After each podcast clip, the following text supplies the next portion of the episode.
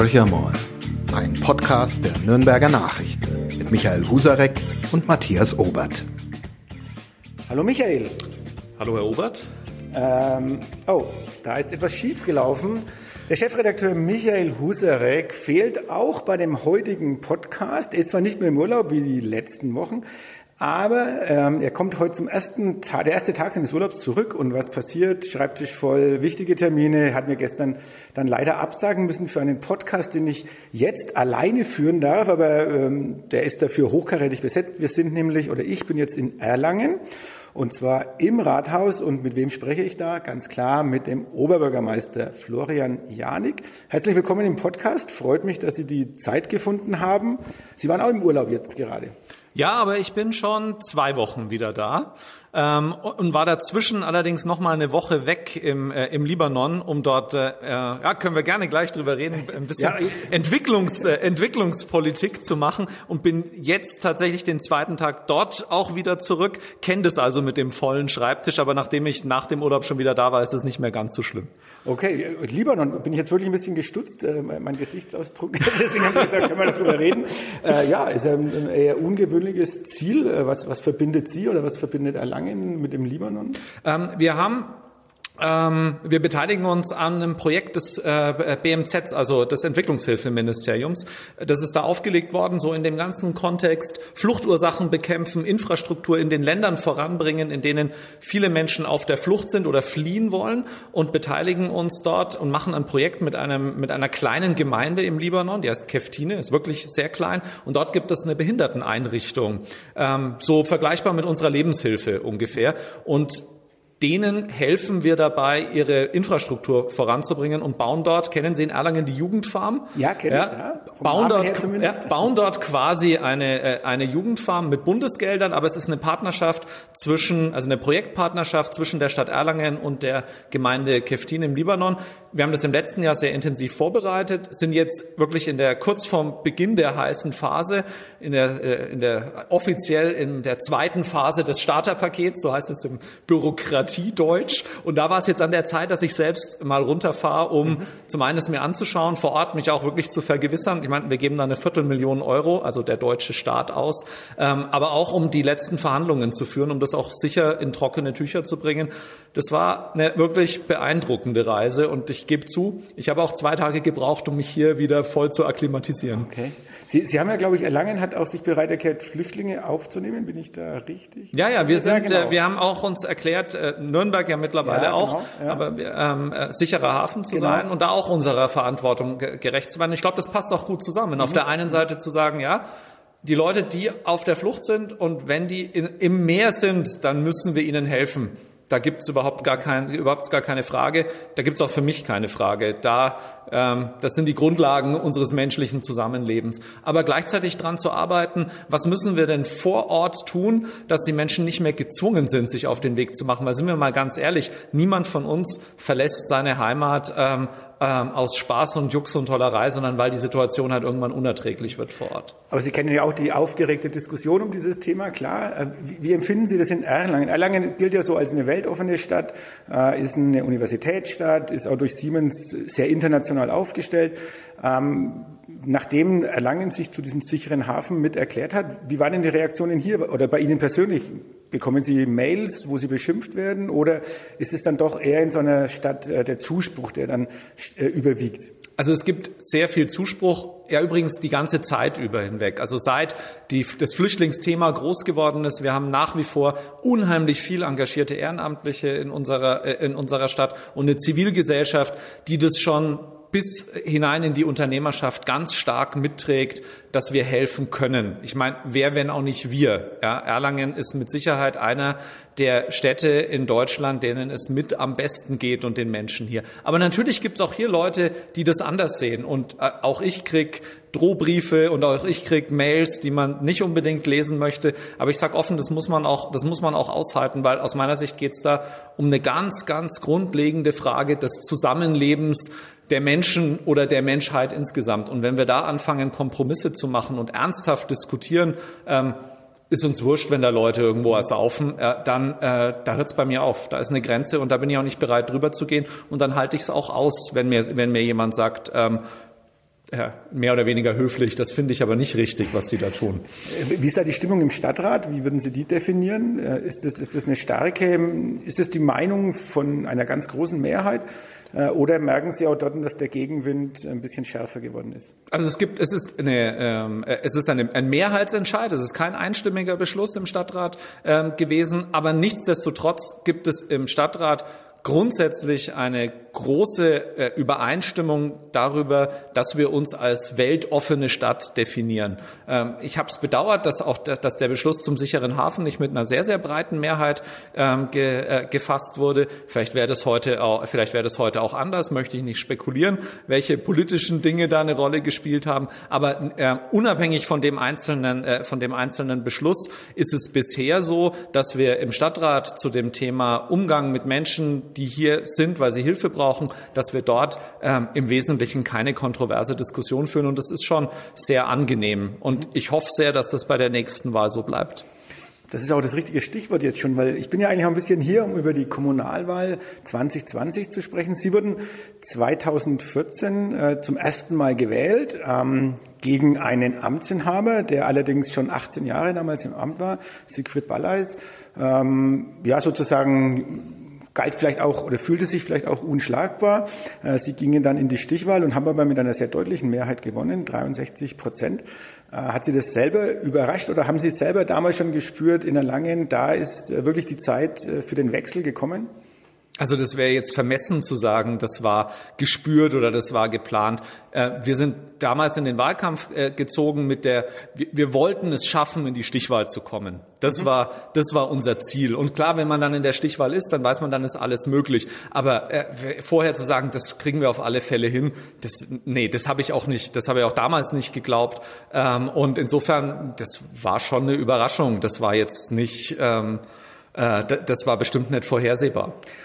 Jetzt haben wir in Erlangen immer Oberbürgermeister bislang gehabt mit sehr langen Amtszeiten, wenn ich mal so ein bisschen in die Geschichte schaue. Also zumindest Hallweg äh, habe ich noch mitbekommen. Dann äh, Siegfried Balleis.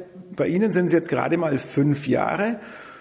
Und im nächsten Jahr treten sie wieder an, das haben sie ja schon äh, bekannt gegeben. Aber das Klima in Erlangen ähm, hat sich auch ein bisschen gedreht. Bei der letzten Bundestagswahl war die, waren die Grünen die stärkste Fraktion. Wenn ich so in die Wahlergebnisse ein bisschen reinschaue, ist die SPD ziemlich zerzaust worden.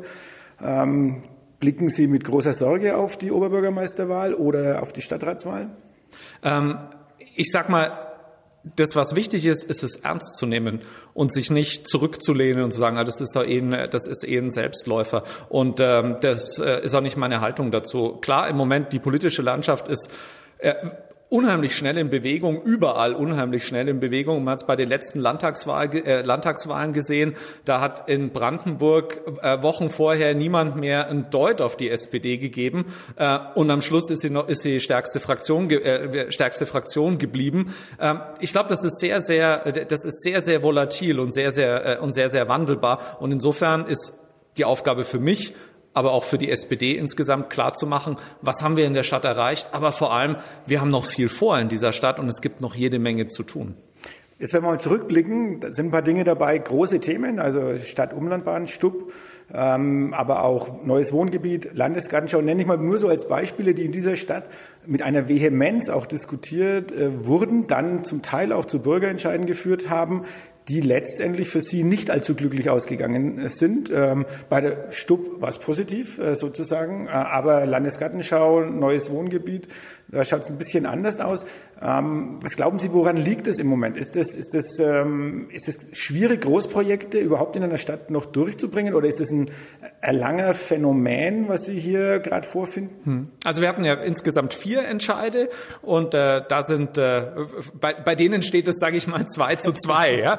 Insofern ist es äh, Rödelheimbad war das, war das Nein, es gab noch einen Entscheid zu einem Wohnprojekt am Anger. Ah, okay. ja, Schaffung von bezahlbarem Wohnraum mhm. an der Stelle. Das ähm, der, der, auch, der auch mehrheitlich so entschieden wurde, dass dort jetzt auch bezahlbarer Wohnraum ähm, entsteht.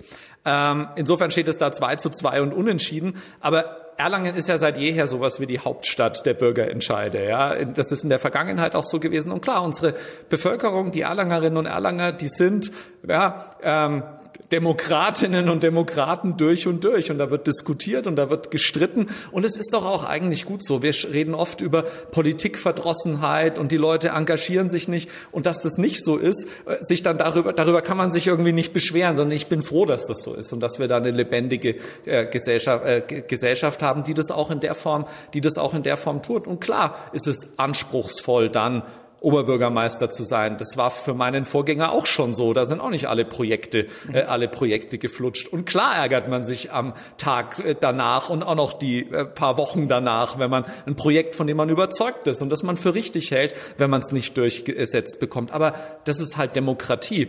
Und da muss ich ganz offen sagen, da ist es mir tausendmal lieber, dass solche Entscheide stattfinden und wir demokratische Kultur leben, wie wenn, ähm, äh, wie, wie wenn man sagt, naja, da ist man gewählt und danach kann er machen, was er will. Ich glaube, es ist ganz wichtig, dass diese Kontrolle immer wieder stattfindet und dass man gerade auch als Oberbürgermeister, aber auch als gewählter Politiker und als gewählte Politikerin sich immer rechtfertigen muss für das, was man, äh, für das, was man tut. Ähm, aber Stichwort Großprojekte, glaube ich nicht grundsätzlich. Die Stub ist auch so ein Großprojekt, das größte Investitionsprojekt der Stadt Erlangen jemals in ihrer Geschichte. Und das ist mit einer großen Mehrheit auch beschlossen worden. Insofern ähm, ja. Die Diskussionen sind bei weitem noch nicht verstummt. Also die, werden, die werden erst dann verstummen, wenn die Bahn fährt in dieser Stadt. Und selbst dann wird man hinterher noch drüber reden. Aber es ist auch gar nicht schlimm. Ja, also ich bin, äh, ich freue mich drüber, dass wir in dieser Stadt diskutieren können und dass die Menschen daran teilhaben.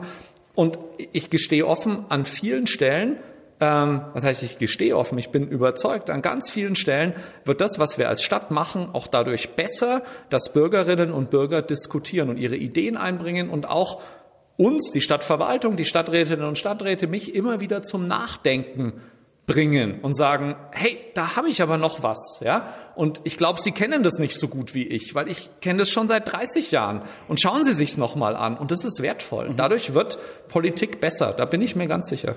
Was hat Ihnen mehr wehgetan? Welcher, welcher der beiden Bürgerentscheide, den Sie sozusagen unterstützt haben und dann eben nicht die Mehrheit bekommen? Ich will jetzt auch gar nicht von Sieg und Niederlage mhm. sprechen, aber Landesgartenschau, damit wurde ja sozusagen auch das Konzept der Landesgartenschau mehr oder weniger beerdigt, habe ich den Eindruck gehabt, weil Traunstein hat, glaube ich, vorher mal abgelehnt für 2024, 20, äh, 2022, 2024 jetzt äh, erlangen. Ähm, danach hat die äh, Ministerin, ich glaube, die Umweltministerin ist zuständig, die mhm. sagt, wir machen das Bewerbungsverfahren neu, weil scheinbar äh, das nicht mehr vermittelbar ist. Oder war das eher so dieses ähm, wichtige Projekt sicherlich, neuer Wohnraum, neue Wohngebiete zu erschließen? Ähm, was war Ihnen, wo war der Schmerz größer?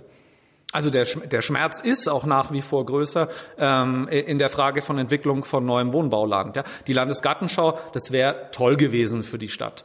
Aber wenn sie nicht stattfindet, ähm, äh, ist es halt ein Highlight, das wir nicht haben. Aber äh, dadurch, dass wir jetzt nicht mehr die Möglichkeit haben, im Westen neuen Wohnraum zu erschließen, ähm, werden wir in den nächsten Jahren, das werden wir erst in ein paar Jahren so richtig merken, wird der Druck auf dem Wohnungsmarkt noch weiter ansteigen und der ist ja eh schon wahnsinnig hoch. Für uns und für mich bedeutet es heute die Verpflichtung, dass wir überall dort, wo wir noch Wohnraum entwickeln können, zum einen noch sparsamer mit Fläche umgehen müssen. Wir müssen da noch mehr in die Höhe bauen, noch, noch mehr verdichtet bauen, damit die Fläche nicht sinnlos verbraucht wird. Und wir müssen bei allem, was dort entsteht und überall dort, wo wir Einfluss haben als Stadt, darauf drängen, dass das, was dort gebaut wird, dass es auch erschwinglich ist, dass sich in diese Wohnungen, die dort entstehen, sich auch breite Teile der Bevölkerung leisten können. Weil Erlangen, klar, wir sind eine Akademikerstadt, aber damit auch eine Akademikerstadt, in der Akademikerinnen und Akademiker leben und arbeiten,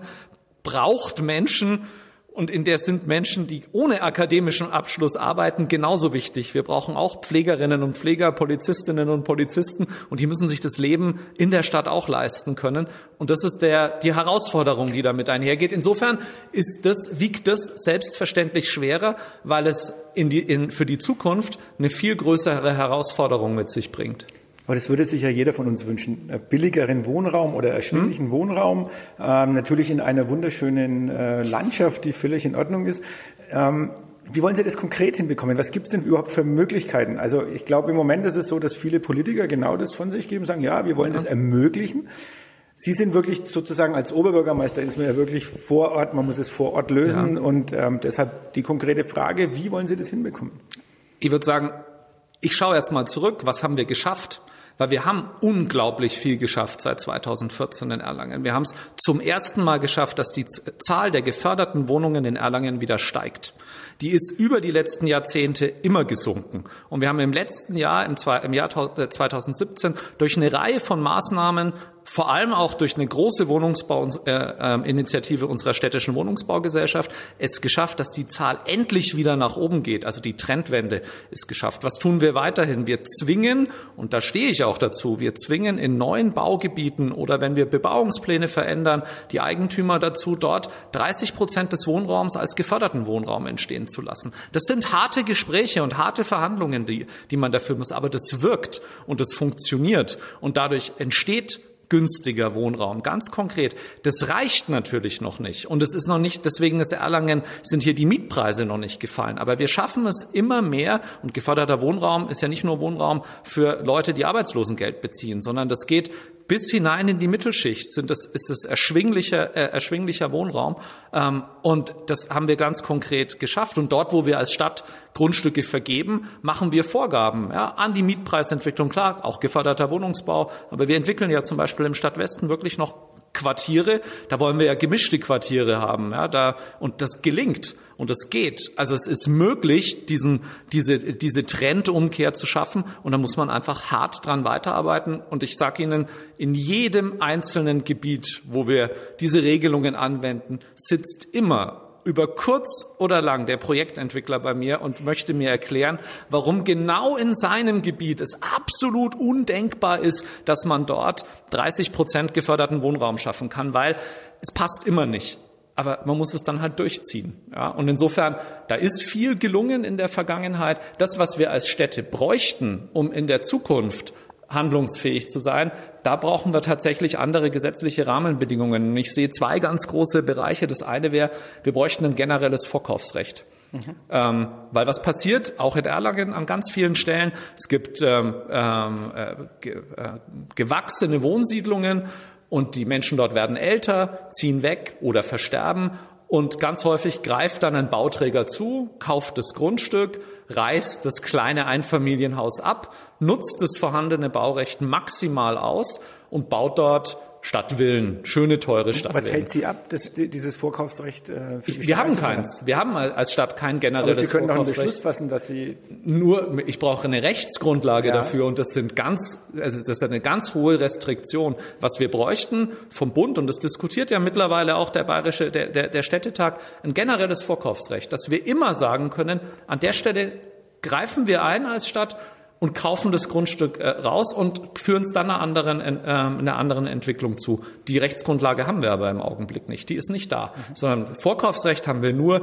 in ganz speziellen Ausnahmefällen, dass es tatsächlich möglich ist, zuzugreifen als, äh, als Stadt, um dann wieder Entwicklung zu ermöglichen. Und gerade wenn Fläche knapp wird, ja, und in Erlangen durch den Bürgerentscheid wird Fläche knapp bleiben, wäre das ein ganz, ganz wesentliches Instrument. Und das Zweite wäre, dass wir auch, wenn wir im Bestand Baugenehmigungen erteilen, in so einem Fall, ja, also rein rechtlich sind das sogenannte Paragraph 34 Baugenehmigungen, das sagt jetzt niemandem, der den Podcast hört was, aber es ist die ganz normale Baugenehmigung. Ja, da gibt es keinen großen Bebauungsplan, es ist im Innenbereich. Und da, das heißt dann, wenn sich das an die, an die umgebende Bebauung wenn sich an die umgebende Bebauung anpasst, genau. Und in solchen, in solchen Bereichen, da müsste ich als Stadt auch die Möglichkeit haben zu sagen, okay, kannst du machen, mhm. aber ein Anteil von dem, was du da baust, ja, das muss auch bezahlbarer Wohnraum sein. Und das kann ich im Augenblick auch nicht. Und das wären zwei wichtige Vorhaben auf der Bundesebene, die uns in den Kommunen ganz stark helfen würden. Und es trifft ja alle Kommunen. Ja, Flächenverbrauch ist überall ein Thema. Das Baugebiete scheitern ist überall ein Thema in der, in der Republik. Und das bräuchten wir als gesetzliche Regelung, um handlungsfähig zu bleiben in, in Ballungsräumen. Ansonsten wird sich trotz aller Bemühungen in den nächsten Jahren diese Polarisierung weiter verschärfen. Und da geht's, dann mache ich einen Punkt, da geht's aus meiner Sicht um viel mehr als um bezahlbaren Wohnraum am Schluss, sondern da geht es am Schluss darum, sind Städte und Ballungsräume noch Orte, an denen alle Menschen leben können? Oder ein Teil halt nicht mehr, weil er sich es nicht mehr leisten kann. Genau, Sie machen den Punkt, weil hat gemerkt, dass Sie bei dem Thema da. sozusagen richtig, äh, in, ich, Rage kann man es gar nicht nennen, aber sehr engagiert äh, bei dem Thema dabei sind. Äh, ich habe aber noch zwei andere wichtige ja. Themen natürlich für, für Erlangen, die eigentlich ja immer die Kernthemen hier auch in Erlangen sind. Ökologie äh, und Verkehr.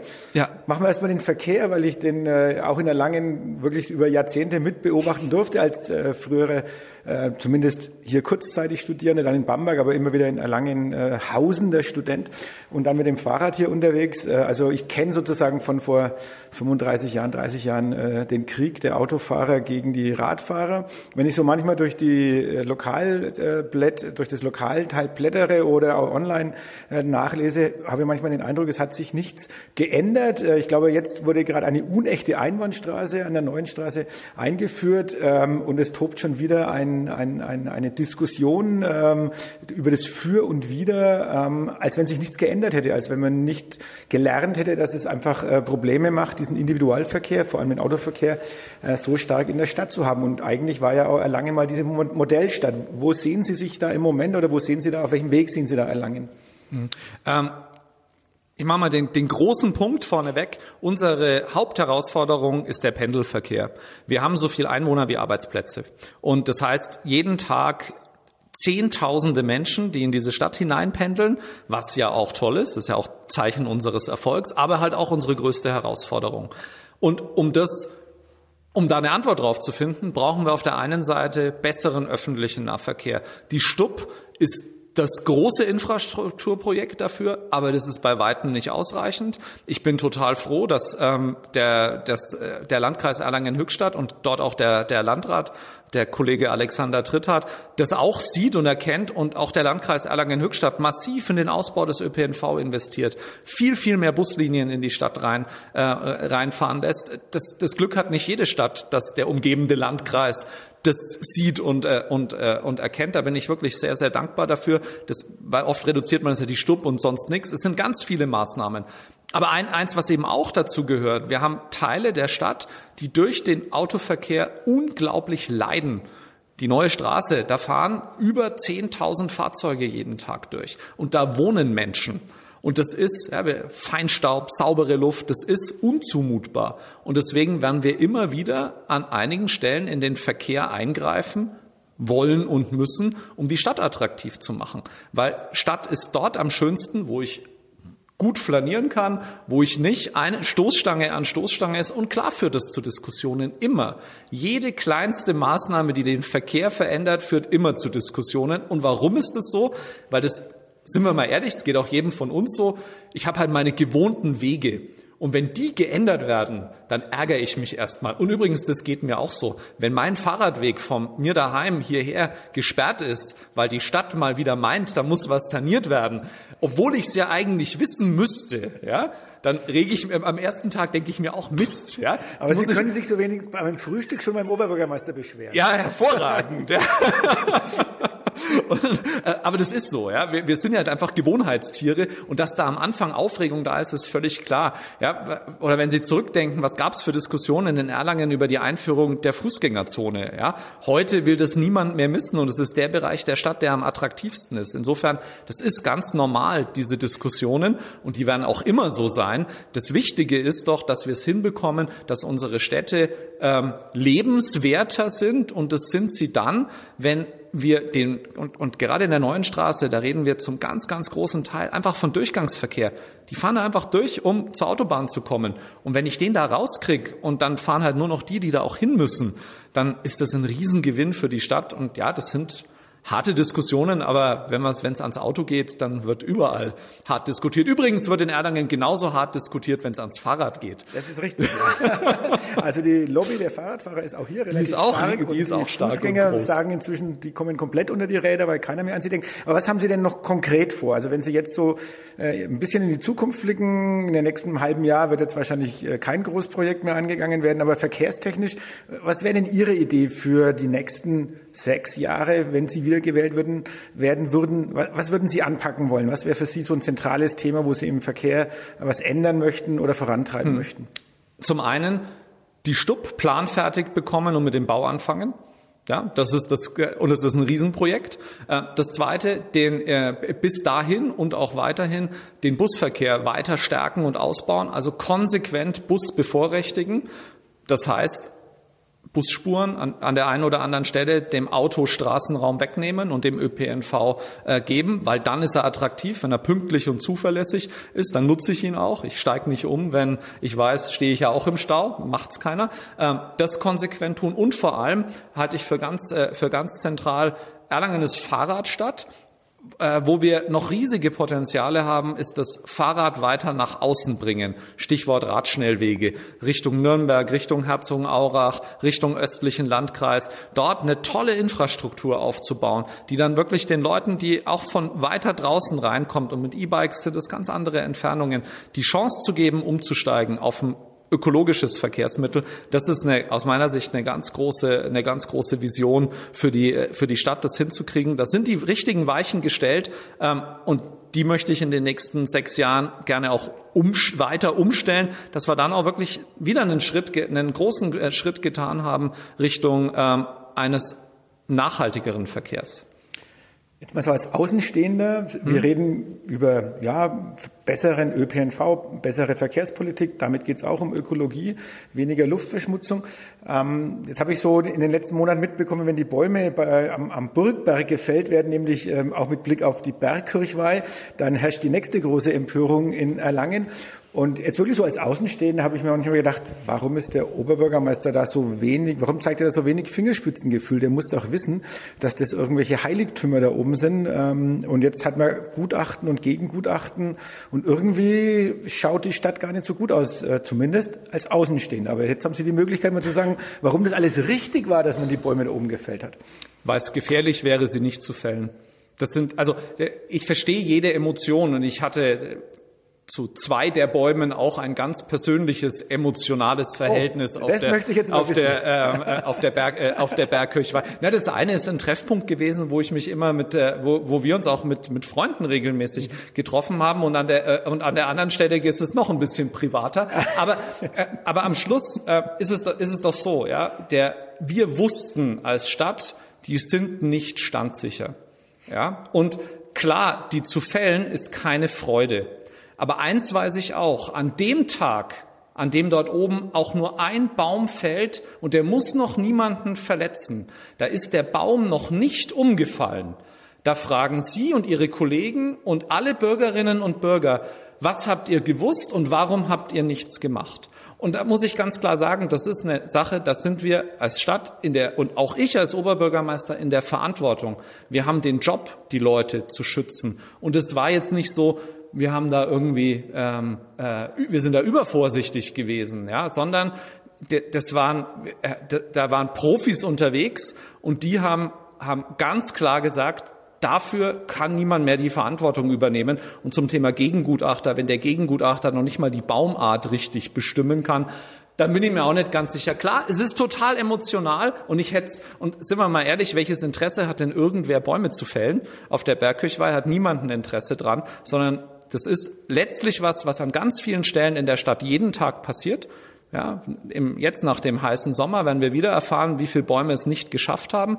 Und es ist deshalb so symbolisch, weil es halt ein ganz besonderer Ort ist.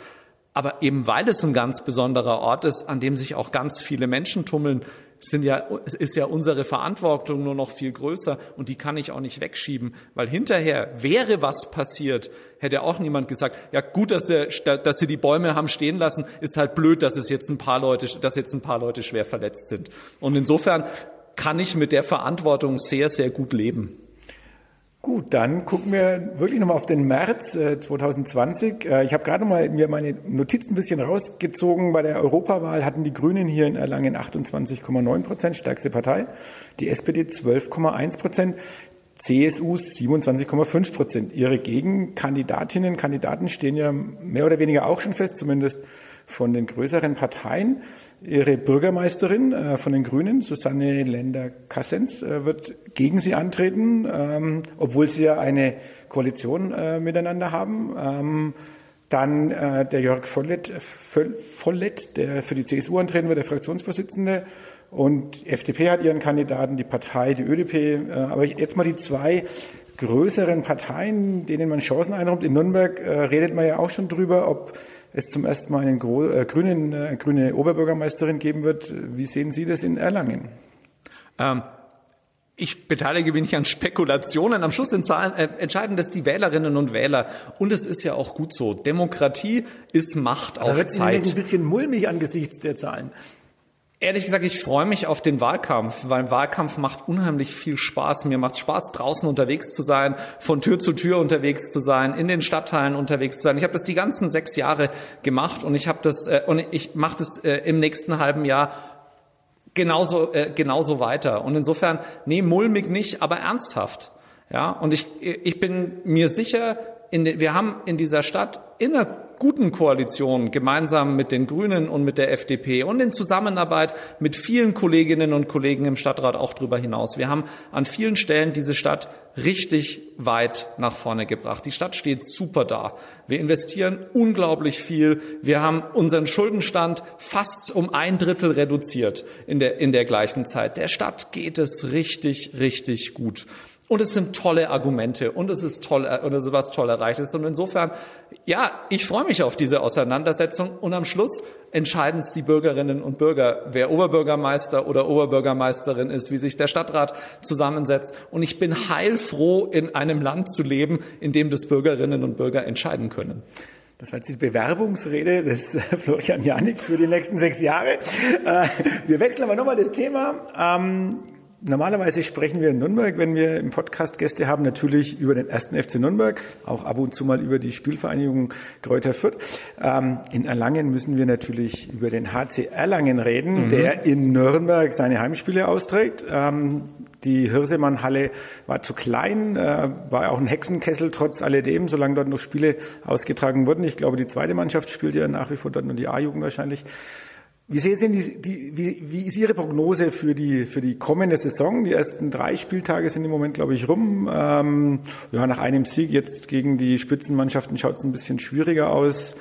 Sind Sie regelmäßig dabei und äh, wo, wo landen die Erlanger in dieser Saison?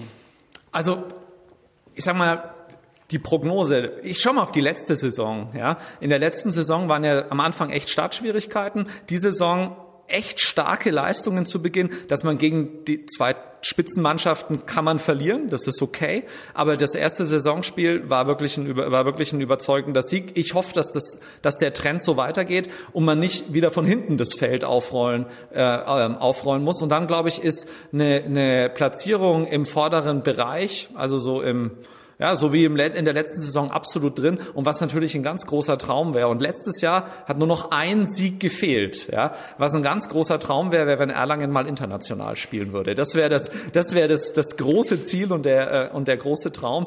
Ähm, aber ich bin ähm, optimistisch, dass zumindest das, das wieder eine sehr, sehr solide Saison wird mit, ja, und man mit dem Feld unten nichts zu tun hat der HC Erlangen in internationalen Gewässer und äh, Florian Janik äh, sechs Jahre hin weiterhin Oberbürgermeister. Das sind die Zielvorgaben, glaube ich, die ich jetzt mal hier aus diesen Räumlichkeiten mitnehme. Ja, und ein letzter Tipp trotzdem noch zum ersten FC Nürnberg oder Spielvereinigung Kräuter Fürth. Was ist Ihnen näher? Ähm, also ich bin, ich bin ja, ich bin ja, und ich weiß, das ist als, das ist als Nürnberger hart zu hören. Ich bin ja gnadenloser Bayern-Fan. Oh. Ja, insofern. Das hat sich noch keiner in diesem Podcast sagen trauen. Ja, ich komme ja aber weder aus Nürnberg noch aus Fürth. Ja, insofern, insofern kann ich das, kann ich das. Äh, das mit der Wahl ist jetzt eigentlich auch vorbei. insofern kann ich das, kann ich das ganz, ganz entspannt sehen. Aber ähm, so, so traditionell die Erlanger sind immer nach Fürth gefahren. Mhm. Ja? Und die Vierter sind mir da auch ein ganz kleines bisschen näher. Ja, äh, und ich, ich bin auch ab und an, ich bin auch ab und an im, äh, bin auch ab und an im Stadion und ähm, äh, ich, ja, wenn ich mich entscheiden also, müsste. Wir lassen es jetzt einfach mal so Wenn stehen. ich mich entscheiden müsste, was ich ja nicht muss, ja, sondern das Glück habe, zwei hervorragende Fußballvereine in der Nachbarschaft zu haben, von denen hoffentlich ähm, beide oder mindestens einer ähm, auch bald mal wieder weiter oben spielt, ähm, äh, muss ich mich zwischen denen nicht entscheiden. Nach der ehrlichen Aussage jetzt wieder die äh, politische, glatt geschliffene Ansage. Äh, es war ein wunderbarer Podcast, finde ich zumindest. Hat mich, hat mich äh, ja, hat viel Spaß spannend, gemacht. hat Spaß gemacht. Äh, vielen Dank für die Antworten. Ähm, nächste Woche werde ich wieder einen Podcast mit meinem Kollegen Michael Husarek machen. Ich verspreche es jetzt schon. Ich werde ihn festnageln äh, auf irgendeinem Platz und dann werden wir uns darüber unterhalten, was in den Sommerferien alles passiert ist. Äh, ich hatte auf jeden Fall viel Spaß hier in Erlangen. Wir werden sicherlich das eine oder andere Mal noch vorbeikommen und äh, vielen Dank nochmal Ihnen allen an den Sendern. Eine schöne Restwoche und tschüss. Mehr bei uns im Netz auf nordbayern.de